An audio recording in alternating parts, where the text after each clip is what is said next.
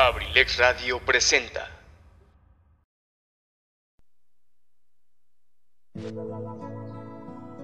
Bienvenidos a La Casa del Cronista. Las leyendas de Acambay, mitos, cuentos, anécdotas, historias, cultura y mil temas más. Aquí en La Casa del Cronista de abrilexradio.com.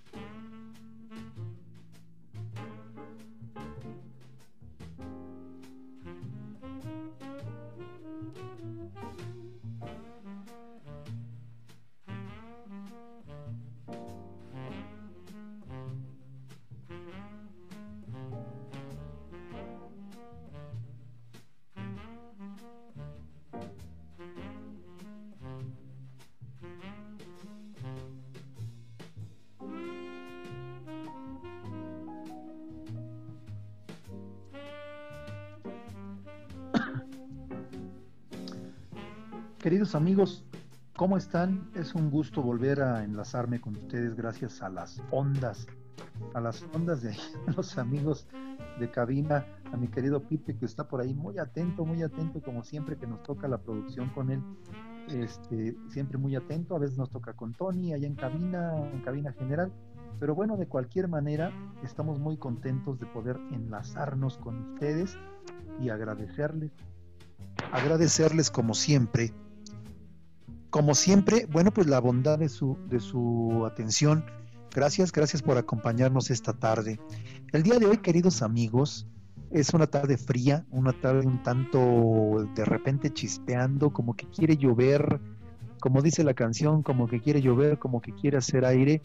Y bueno, pues este es una es una tarde cafetera, es una tarde para que se junten con la familia y en la cena, en la merienda, una sobremesa y vamos a platicar de un tema. Un tema que pues el día de hoy está, está precisamente en boga porque se trata nada más y nada menos que del festejo de nuestra fiesta nacional, nuestra fiesta cívica de los niños héroes. Pero bueno, antes de entrar a, tema, recordarles que en la música, en la música va a estar nada más y nada menos que Talía. Talía seguramente las nuevas generaciones la conocen, seguramente mi generación también la conoce. Y bueno, pues creo que nos vamos a entender porque Talía es una artista, una cantante que está, ha estado prácticamente vigente. Y bueno, pues ahí está, ahí está la música de Talía y vamos a platicar un poquito, un poquito de ella.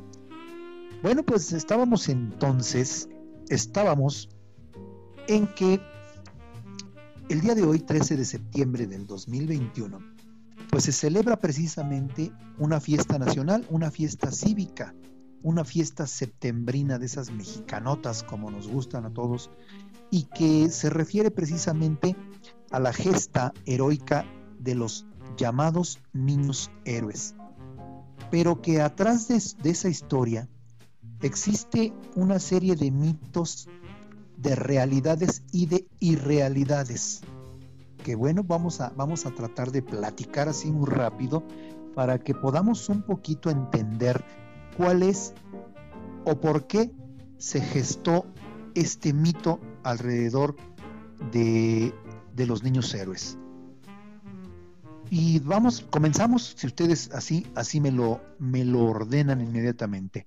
Dice así, en los libros, y, bueno, seguramente ustedes recordarán cuando estaban en la primaria, en la secundaria y a veces hasta en la prepa, todavía no lo, no lo llegaron a remachar, a recalcar. En los libros de historia que leíamos en aquellos tiempos, cuando estábamos precisamente en la escuela primaria, en la secundaria, nos decían que el 13 de septiembre de 1847, los niños héroes entregaron su vida defendiendo a México. Eso era lo que los maestros nos decían, porque a su vez eso era lo que los maestros habían aprendido de sus maestros y sus maestros de sus maestros. Específicamente aquella batalla o aquel hecho heroico nos decían que había sido en el castillo de Chapultepec. E incluso nos afirmaban que Juan Escutia se había lanzado con la bandera nacional, envuelto en ella, se había sacrificado por amor a nuestro lábaro patrio. Pues prefirió, así nos decían, tal acción antes que verla mancillada por los invasores. Los invasores estadounidenses, norteamericanos, que precisamente estábamos en la guerra, en la guerra de la intervención norteamericana tratando de defender el último bastión eh, que era precisamente la Ciudad de México. Y luego en el castillo de Chapultepec, en ese, en ese momento histórico, pues estaba el colegio militar y por eso es que los militares norteamericanos quisieron conquistar el colegio militar para de alguna manera vencer a las fuerzas a las fuerzas castristas, a las fuerzas militares mexicanas y de alguna manera pues nombrarse los nuevos dueños, los nuevos eh, invasores de México. De aquí, queridos amigos, cabe preguntarse, de ese dramático recuerdo, estamos hablando de la gesta heroica de los niños héroes, la reseña que leíamos en los libros, ¿es mito o es realidad? Comenzaron, al pasar el tiempo, comenzó comenzaron a surgir preguntas y a, surgir eh, comentarios y se hicieron mitos y leyendas y, y se empezó a salir de la realidad. Y para contestar esta pregunta de que si es mito o es realidad, hay que salirnos un poquito de los libros de historia oficiales. Les voy a pedir que no recuerden en este momento aquel libro, aquel libro de historia que nos decía precisamente todas estas cosas sobre los niños héroes y tendríamos que hurgar en otros lados donde al parecer la verdad se halla agazapada, escondida. En el blog titulado Cuadernos de Bitácora de un historiador muy importante mexicano, Alejandro Rosas, nos brinda una explicación que echa por tierra el mito, el afamado mito de los niños héroes, que desde niños millones de mexicanos hemos aprendido con fervor patriótico en la escuela. Según el historiador, el historiador Alejandro Rosas, en aras de la construcción del altar de la patria, a donde el sistema político mexicano del siglo XX llevó a sus héroes para legitimarse en el poder, muchas historias se exageraron, otras se distorsionaron y no pocas fueron inventadas. Es un hecho que los seis niños héroes, porque nos decían también que eran seis, cuyos nombres eran o son Juan Escutia, Francisco Márquez, Juan de la Barrera, Vicente Suárez, Fernando Montes de Oca y Agustín Melgar, decidieron quedarse y defender gallardamente, sin estar obligados a hacerlo por ser cadetes, defender el castillo. De ahí el por qué se les llama niños héroes y créanme, lo tienen bien merecido. Sin embargo, queridos amigos, no podemos olvidar algunos otros nombres, porque no eran seis, eran más de 50 los jóvenes, los adolescentes y algunos de ellos sí en realidad niños que defendieron defendieron el castillo de Chapultepec y con ello a nuestro Lávaro Padre. Aquí hay que entender eso. Y, podemos recordar, hablar de, de nombres como Mariano Monterede, como Antonio Pousel, que era uno de sus profesores, como Manuel Alemán, Fernando Pousel, Miguel Pousel, José Cuellar, Antonio Jola, Ignacio Molina, Cástulo García, Esteban eh, Sanabria, Santiago Herrera, Ignacio Molina, Ignacio Burgoa, Antonio Solá, perdón, y muchos, muchos, muchos más. Les vuelvo a repetir, en la investigación ya hecha a fondo en los archivos del Colegio Militar en aquella época de la intervención norteamericana, eran más de 50 jóvenes, niños y adolescentes que se encontraban en clases en el momento de la invasión y que muchos de ellos se fueron. Sin embargo, muchos de ellos, varios de ellos, se quedaron a la defensa. Y como dice el comentario anterior, sin la obligación de hacerlo porque como eran cadetes, se les permitía la, regla marcial, la regla militar, les permitía que por su edad se fueran, se retiraran hacia a su casa o a donde pudieran esconderse para ponerse a salvo porque pues obviamente sabiendo los militares o cadetes militares, pues iban a ser arrasados. Pero la historia que refieren los libros es, según el historiador Rosas, un mito construido a base de un romanticismo cursi, así lo llama él, que buscaban sembrar en los mexicanos un desmedido e irracional amor por la patria. Y los hechos son que, por ejemplo, Juan Escutia nunca se sacrificó por el ávaro patrio. Es decir, aquel cuento que nos platicaban y que nos decían que una vez que se vio perdido y, antes de ver mancillada la bandera, nuestro lábaro patrio decidió envolverse en ella y lanzarse al vacío desde las alturas del, del castillo de Chapultepec. Bueno, pues se ha investigado, se ha investigado que esto no fue cierto, sino que cayó, Juan Escutia cayó abatido a tiros junto con Francisco Márquez y Fernando Montes de Oca cuando intentaban huir hacia un jardín al que llamaban Jardín Botánico que se encontraba inmediato al castillo de Chapultepec y que además de ahí podían tener salida hacia los llanos y bueno, de alguna manera salvar su vida. Sin embargo, sin embargo, los invasores los alcanzaron y los acribillaron y vuelvo a repetir, a Juan Escutia, a Francisco Márquez y a Fernando Montes de Oca.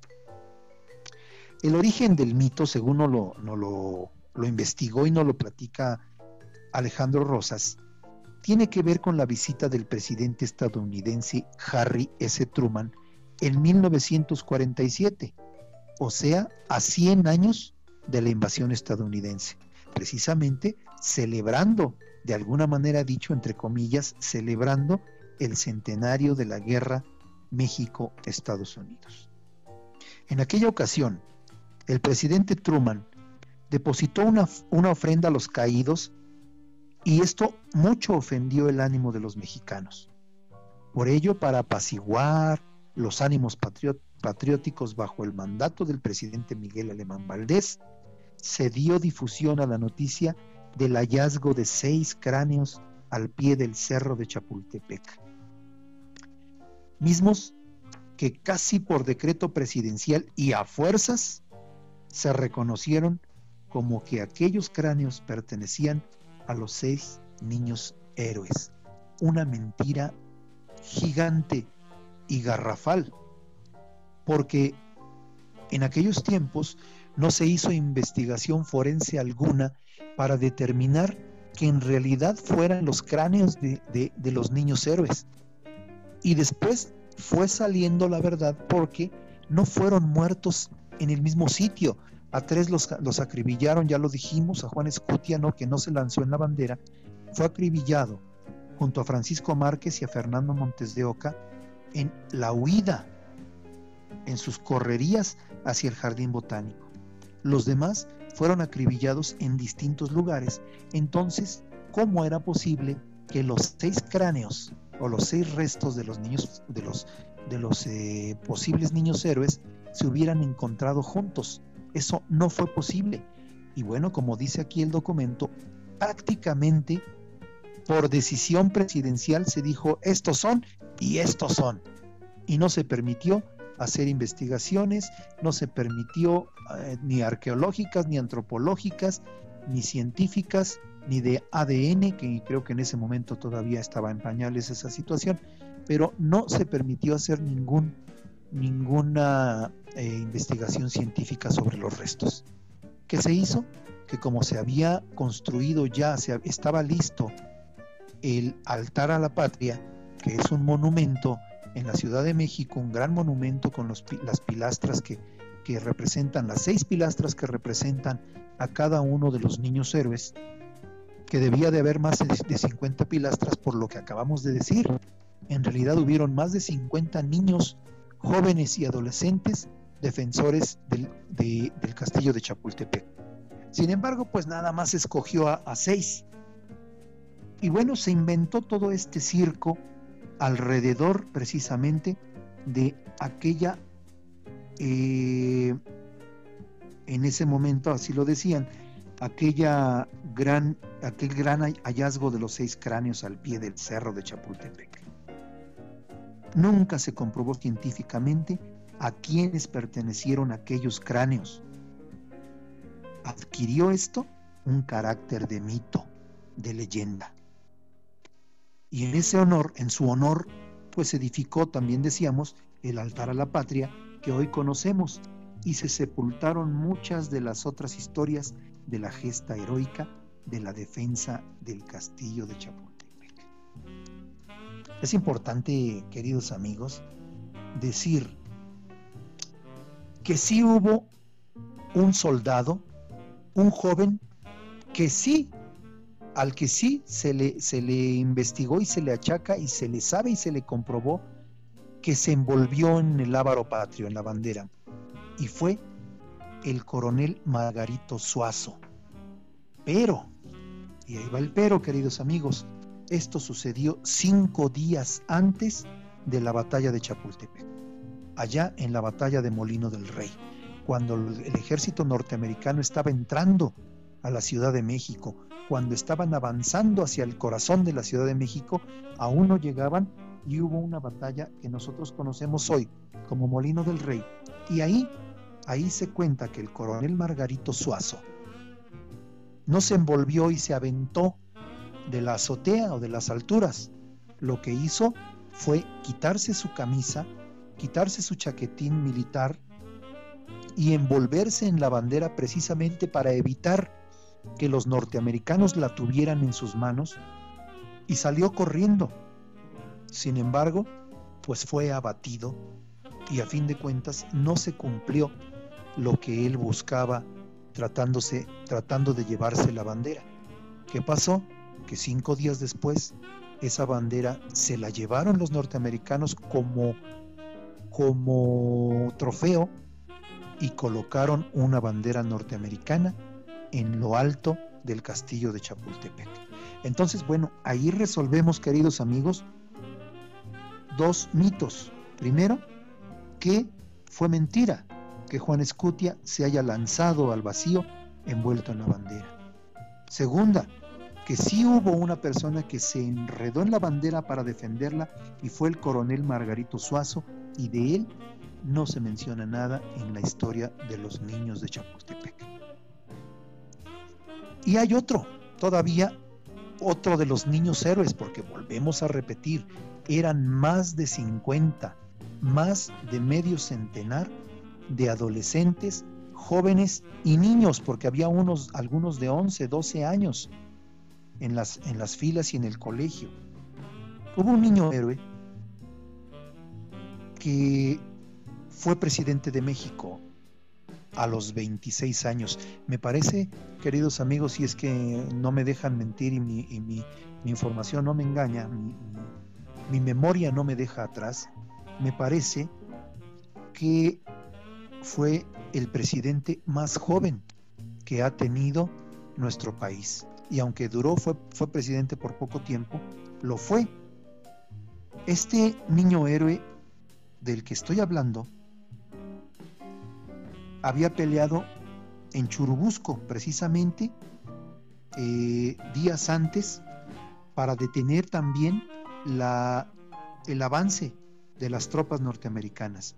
Y recordar aquí que un acambayense, que, nosotros los acambayenses lo consideramos héroe, porque participó en la defensa de la patria, en la defensa armada de la patria, Anselmo García, nativo de la comunidad de, Madó, y que había sido un caporal muy importante en Arroyo Zarco, y era un charro completo, y era fantástico eh, en el caballo, con las armas, junto a Relámpago, que también era otro, otro, otro charro que tenían un equipo al que llamaban los perros, ya lo hemos comentado en algún momento, y que hicieron la defensa precisamente de eh, la invasión norteamericana, ahí en Churubusco.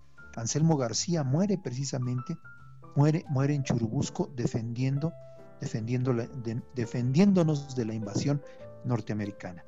Bueno, ya nos salimos un poquito del tema, pero regresando al niño héroe, que sí fue niño héroe, igual que el coronel Margarito Suazo, y que después fue tan niño héroe que a los 26 años fue presidente de México y cuyo nombre no se encuentra grabado con letras de oro en la historia de México por un error.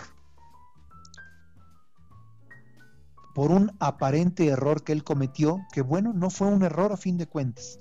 Resulta que posterior a estas fechas de la invasión norteamericana, eh, Miguel Miramón, que es de quien estamos hablando, el general Miguel Miramón, se pasa a las líneas conservadoras, al Partido Conservador, que si ustedes recuerdan, peleó durante mucho tiempo y desde las, desde las eh, leyes de reforma, la guerra de reforma, peleó, peleaban contra los liberales. A fin de cuentas, la guerra de reforma la ganan los liberales y por ahí se dice que la historia la escriben los ganadores. Es por eso que los liberales, o sea, Juárez, Juárez era el presidente liberal y Zuluaga era el presidente de la contraparte. Pues resulta que como la guerra la ganaron los liberales, borraron de la historia todos los nombres de aquellos generales, de aquellos héroes que habían defendido a México y ese fue el caso de Miguel Miramón. Fue una, una incongruencia histórica el haber borrado a un héroe nacional solamente por el error, si es que así se le puede llamar, porque él tenía sus convicciones propias, el error de haber participado en las filas conservadoras, que perdieron. Y bueno, Así es como se borra de la historia el nombre de un verdadero niño héroe, Miguel Miramón. ¿Qué les parece, amigos? Creo que está, está sabrosa, está sabrosa esta, esta crónica del día de hoy. Y bueno, pues de alguna manera pertenece precisamente al festejo que celebramos hoy, que precisamente recuerden que septiembre es el mes mexicano, el mes donde recordamos nuestros valores, nuestra historia, nuestro civismo, que creo que también ya mucho se nos ha olvidado y vemos todo esto como un circo. ¿A qué me refiero? A que siempre me van a decir, un día me van a chiflar, me van a decir, oye, tú siempre hablas mal de la nueva generación. No es que hable mal, es que trato de que entiendan, de que entiendan de que regresen su cara, de que vuelvan su cara a la historia, de que lean, de que abran un libro. No todo está en internet, de que busquen autores, de que analicen, de que no se crean del primero que escribe, de, de tantas y tantas cosas. La verdad la tenemos nosotros en nuestra mano. Solamente hay que voltear a verla y entenderla. Queridos amigos, es un gusto, un gusto de veras estar estar con ustedes y estar platicando de estas cosas que a mí en lo personal me apasionan. A muchos de ustedes a lo mejor les aburren, a otro tanto a lo mejor les interesa, a maestros, a, a gente, bueno, pues que ha estudiado la historia, que se ha metido en cuestiones de cultura más allá de, de lo que muchas veces nos metemos. Y bueno, pues estarán de acuerdo conmigo que el mito y la leyenda y la realidad son parte siempre de nuestra historia y bueno, en mi caso, eh, Edgar Serrano, cronista municipal, mi trabajo es precisamente investigarlo, darlo a conocer. Bueno, ustedes tienen la última palabra. ¿Es cierto o no lo es? ¿Es mito, es leyenda o es realidad? Amigos, pues nos vamos con Talía y la primera intervención musical de esta gran artista, eh, cuyo nombre verdadero, bueno, nombre completo, mejor dicho, nombre completo, es Ariadna Talía Sodi Miranda.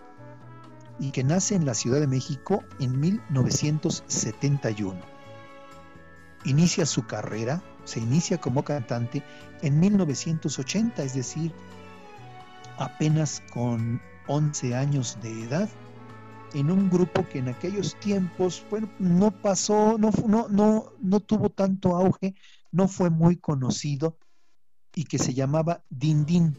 Era un grupo un poquito más tirándole a un grupo infantil, porque recuerden ustedes que en aquellas épocas estaban en boga los grupos infantiles, iniciaba menudo, iniciaban los chamos, iniciaba los chicos de Puerto Rico, y bueno, por ahí es que inicié eh, Parchís también, y por ahí con ese, con ese estilo, con ese, esa línea musical, es que Thalía inicia en 1980 con el grupo Din Din. Y en 1986 es cuando ya llega a Timbiriche y de ahí al infinito y más allá. Queridos amigos, escuchemos a Thalía con esta bonita canción, uno de sus éxitos, de sus mejores éxitos, y yo regreso en tres o cuatro minutos.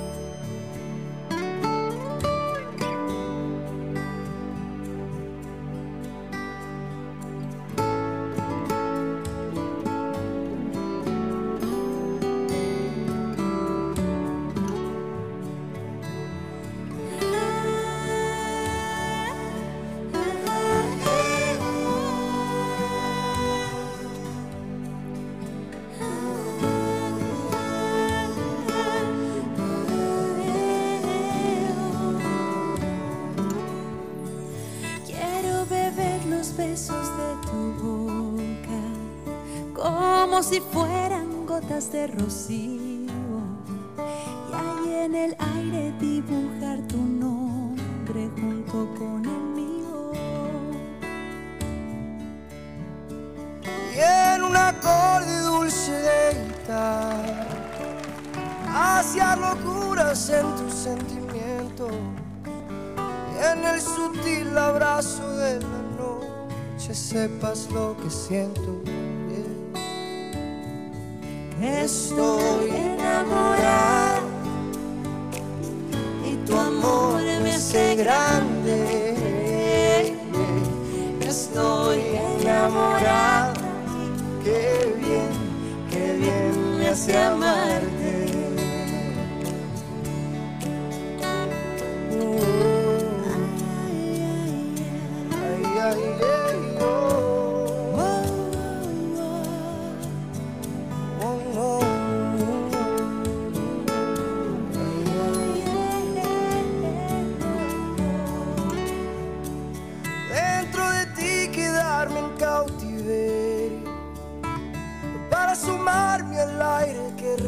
amarte. y en cada espacio unir mis ilusiones junto con tu vida.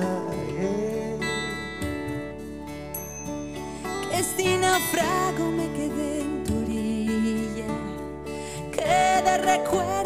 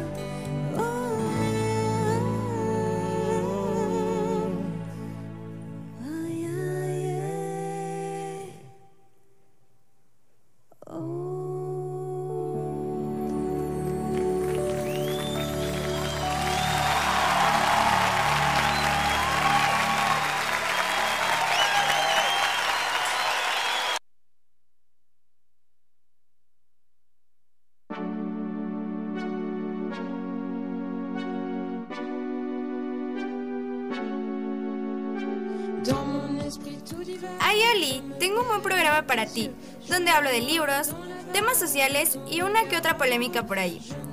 Es difícil liberar a los necios de las cadenas que veneran. Recuerda, soy Cardat y te espero los martes y los miércoles a las 8 y media de la noche en Abrilex Radio. Sígueme en mis redes sociales para encontrar más cosas. Adiós.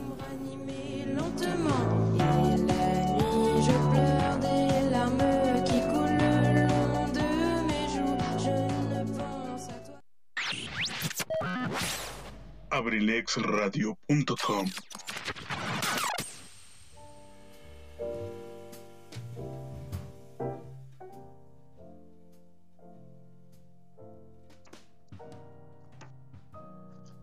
Bueno, pues ¿qué les parece? Talía, creo que la recordaron, creo que de alguna manera ya saben de qué estamos hablando y de quién estamos hablando. Una bonita voz, una bonita presencia. Y bueno, pues nada más para decirles que eh, las ventas de los discos, de las copias de, discos de Talía han superado los 50 millones. Híjole, qué barbaridad, son números que no, no todos los artistas, o no pocos, o no muchos artistas, mejor dicho, logran en sus carreras. Y bueno, pues ella a sus 50 años de edad lleva más de 50 millones de discos, de copias vendidas.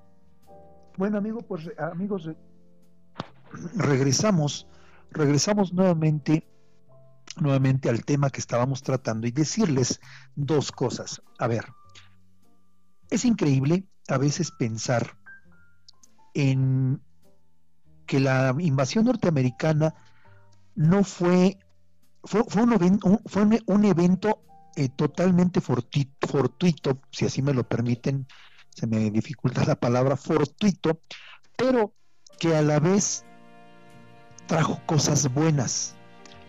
Buenas no en el aspecto de, que hayamos ganado la guerra o de que eh, sí, porque bueno, la perdimos y, y gracias a, esa, a haber perdido la guerra y se, se firmaron los tratados de Guadalupe Hidalgo en donde pues nos comprometimos y perdimos, perdimos más de la mitad de nuestro territorio nacional.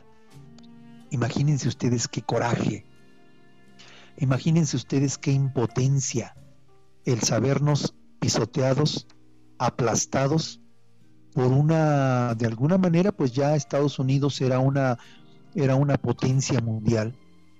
Estábamos muy orgullosos de que habíamos vencido a los franceses, al ejército más, eh, bueno, de alguna manera dicho, al ejército más poderoso en, ese momento y que fue posterior. No estábamos orgullosos, pero estábamos preparados para que posteriormente venciéramos al ejército francés. Y bueno, entonces, ¿qué pasó? ¿Por qué los norteamericanos en 1847 nos humillaron, nos pisotearon, nos invadieron, nos acabaron, nos conquistaron? Bueno, dentro de todo lo malo que fue eso, hubo un grupo de soldados desertores de precisamente del ejército de los Estados Unidos y a los que son punto y aparte porque hay que hay que también reconocerlos como héroes nacionales porque no siendo mexicanos, se pasaron al bando mexicano. No siendo mexicanos, se vinieron a defender una patria que no era la suya y la defendieron con la vida. Ellos formaron un batallón precisamente para ayudar en la defensa de nuestro país y fue aquel famoso batallón de San Patricio que en muchas ocasiones o casi nadie se acuerda de él, que lo olvidamos muy fácilmente y que tendríamos que estar muy agradecidos con estos extranjeros, porque dentro del batallón de San Patricio había alemanes, había polacos, había ingleses, irlandeses, había algunos franceses, que de alguna manera, pues, siendo Estados Unidos un país un país en formación en aquel momento, sus pioneros y gente europea que llegaba a Norteamérica a, colonizar y a ser parte de su ejército, bueno, se unieron precisamente al ejército norteamericano. Pero al llegar a México se dan cuenta de lo desigual que es esa invasión. Además, ¿qué los motivó a ser parte del ejército mexicano, de pasarse a nuestras filas? de desertar del ejército norteamericano, pues algo tan sencillo como la religión, o tan complicado. Resulta, queridos amigos, que aquellos soldados desertores eran católicos. La mayoría de los soldados norteamericanos, pues tenían, eran luteranos, eran protestantes, eh, pertenecían a otras iglesias diferentes al catolicismo. Entonces, estos soldados desertores de Estados Unidos que formaron el batallón de San Patricio eran católicos precisamente. Y vuelvo a repetir, polacos, alemanes, ingleses, franceses, algunos norteamericanos, porque vieron, vieron la desigualdad, vieron que era absurda una invasión así, en donde por los mexicanos, como se dice en el argot y en, en el populismo, no metieron ni las manos. ¿Por qué?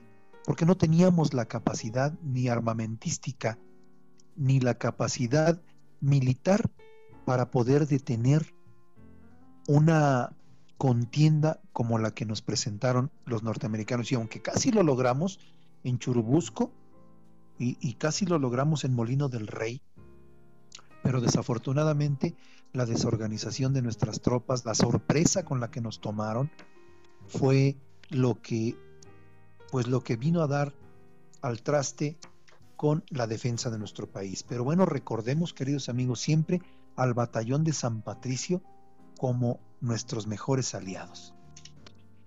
Ahora, ¿qué sucedió con la bandera en la que, en la que dice la leyenda, dice el mito, que Juan Escutia se enredó en ella y se lanzó al vacío? Que ya vimos que no fue cierto. ¿Qué sucedió con ella?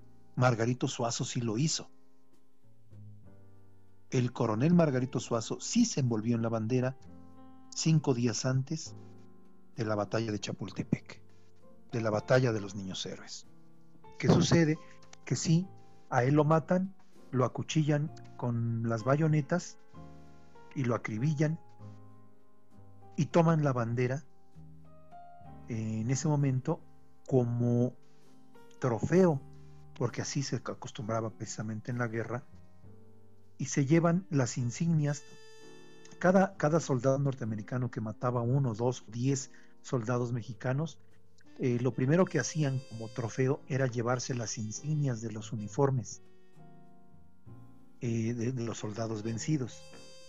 Y bueno, pues resulta que cuando Truman viene en el centenario, en 1947, el centenario de aquella batalla y de alguna manera a presentar las condolencias y a colocar una ofrenda floral en el altar de la patria y hacer como que, pues sí nos peleamos, pero ya somos cuates.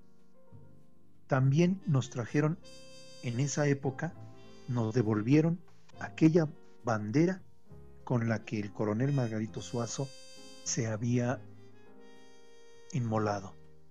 Esa bandera si ustedes la quieren conocer hoy, está precisamente ahí en el museo, en el museo de la historia, de nuestra historia mexicana, en el, en el mismo eh, castillo de Chapultepec, que hoy es un museo.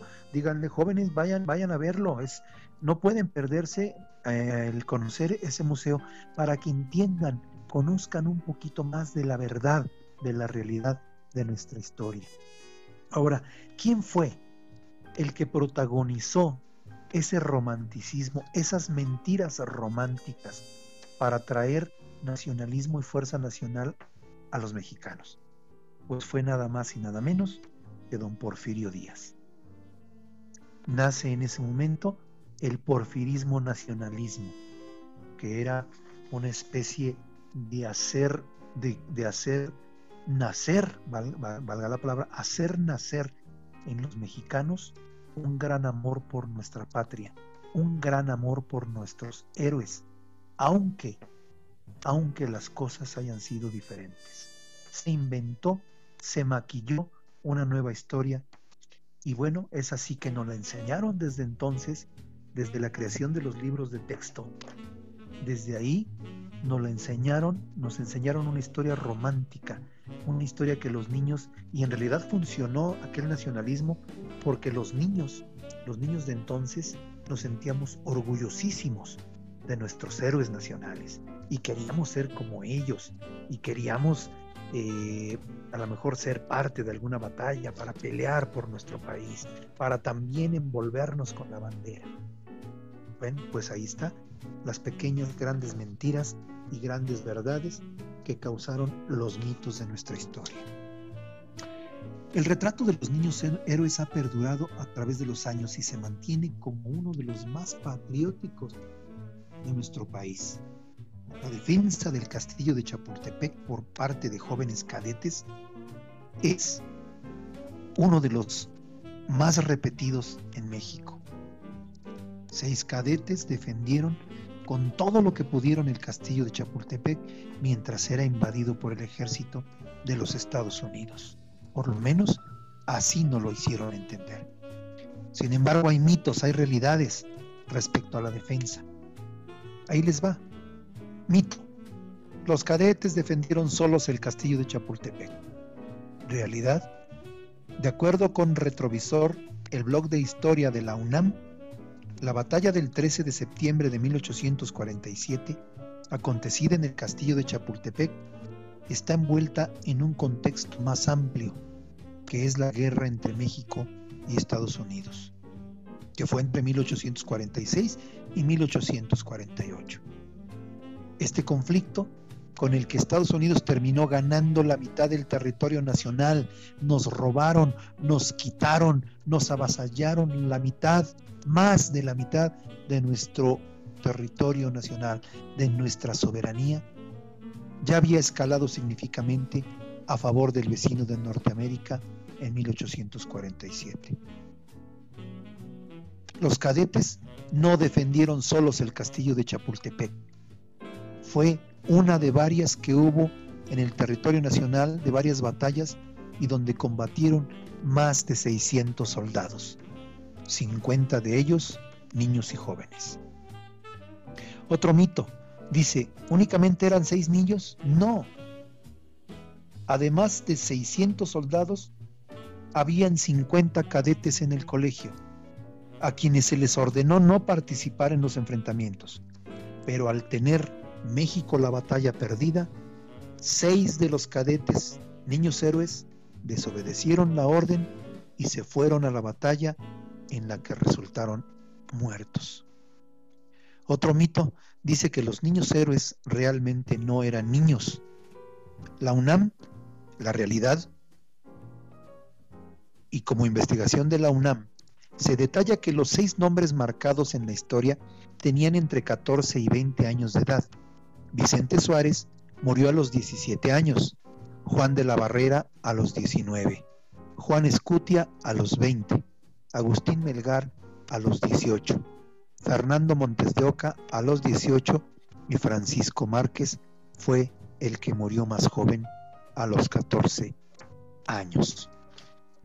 Amigos, pues vámonos nuevamente con Talía porque el tiempo se nos va volando Después de la media hora, el tiempo se nos va en un 2 por 3 cuando acuerdo ya se fueron los minutos, ya se nos echaron encima. Y bueno, pues vámonos con Talía y otra melodía más, equivocada. Esta melodía les va a gustar, es dentro de las melodías románticas porque tiene muchas, muchas eh, muy acá, muy de ritmo, de ambiente, de discoteca, como piel morena, amor a la mexicana, arrasando, a quién le importa y muchas más.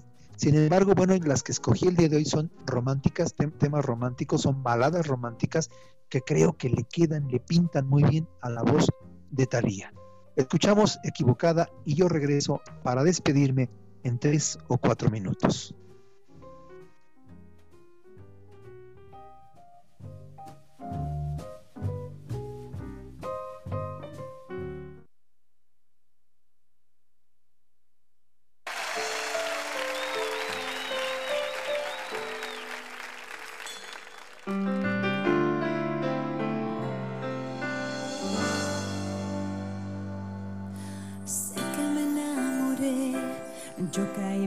Sin conocer que al salir el sol se te va el amor.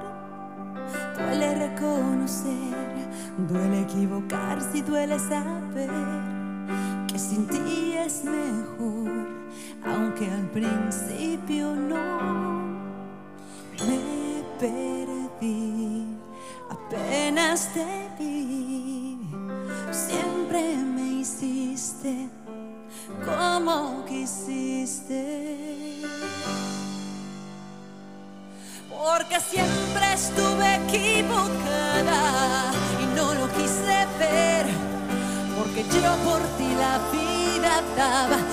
todo lo que empieza acaba, porque nunca tuve más razones para estar sin él. Porque cuesta tomar decisiones, porque sé que va a doler y hoy pude entender que a esta mujer siempre la hiciste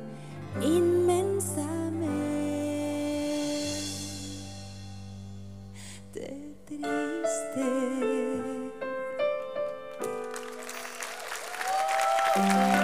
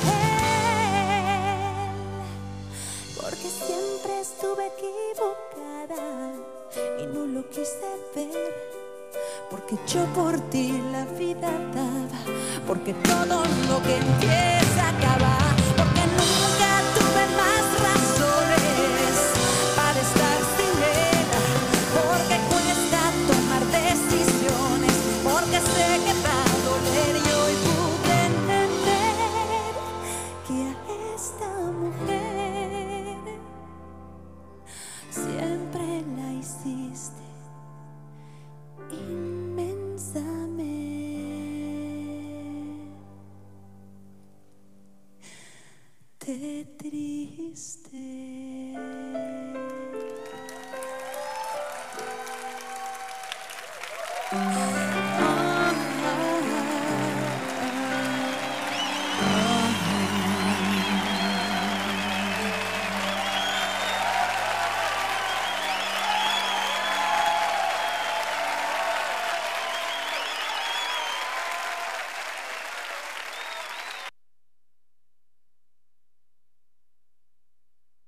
Parte del entorno digital de Abrilex Radio. Escríbenos por WhatsApp al número 712-141-6004. Síguenos en Facebook en abrilexradio.com y en Instagram en arroba abrilexradiooficial. No te pierdas ningún detalle del contenido que día con día compartimos para que lo disfrutes desde donde quiera que te encuentres. Además, puedes participar con tus mensajes durante nuestras transmisiones. Escúchanos en internet a través de abrilexradio.com abrilexradio.com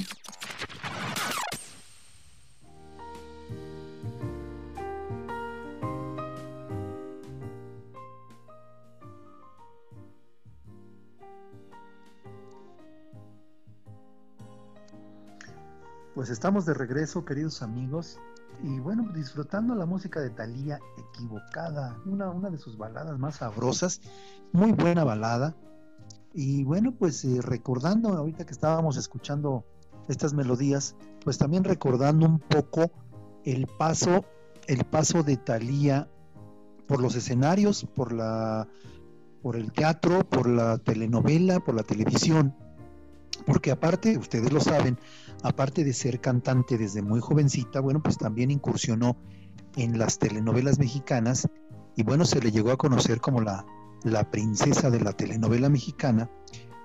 Y pues quién no recuerda, quién no recuerda, por ejemplo, su participación en Marimar, en telenovelas como Quinceañera, en telenovelas como María Mercedes, y como tantas y tantas que poco a poco la fueron colocando en el gusto del público mexicano, no solamente por, por música, sino también como actriz. ¿Quién no recuerda, por ejemplo, aquel osote que hizo Raúl Velasco cuando la presenta, cuando sale de Timbiriche y se presenta como solista y le dice que qué bueno que le cambiaron el, que le cambiaron el, estilo, que porque se veía muy corrientota, qué regadota de, de, ese señorón, que bueno, yo considero era un señor, señorón del espectáculo, un zar del espectáculo que era don Raúl Velasco, y que a veces la regaba, ¿no? Vamos, ser humano a fin de cuentas. Y bueno, una de sus grandes regadas que ustedes pueden encontrar precisamente en las redes sociales es aquella vez que le dice a Talía que, se, que con sus vestimentas anteriores, su imagen anterior se veía muy corrientota. Bueno, la cara que pone Talía en el momento que se lo dice, y ya después se quiso, le quiso componer y le dice pues que, que ahora es muy guapa, que se ve muy bien y que qué más quieren los, los, este, los espectadores con, con semejante belleza de esta artista. Bueno, también es productora, después eh, de ser actriz, se convirtió en productora también de telenovelas, de programas de televisión. Y bueno, pues ha trascendido en la historia artística de este país. Posteriormente se casa con Tommy Motola y se va a vivir a los Estados Unidos desde, y desde allá pues sigue produciendo, sigue haciendo música, sigue haciendo videos, es youtuber, eh, de alguna manera, bueno, pues sigue, sigue estando en boga, sigue estando actualizada y sigue estando siempre, a veces para bien, a veces para mal, en la boca de todos sus admiradores. Esa es precisamente Talía, Ariadna Talía Sodi Miranda, que por cierto, como abrilexradio.com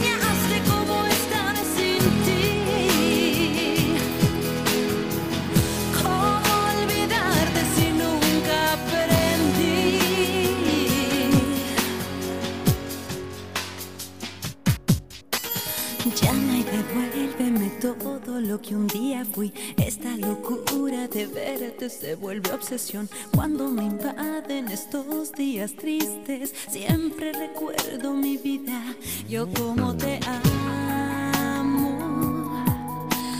Ven que mi cuerpo la pasa extrañándote, que mis sentidos se encuentran fuera de control. Es demasiado aburrido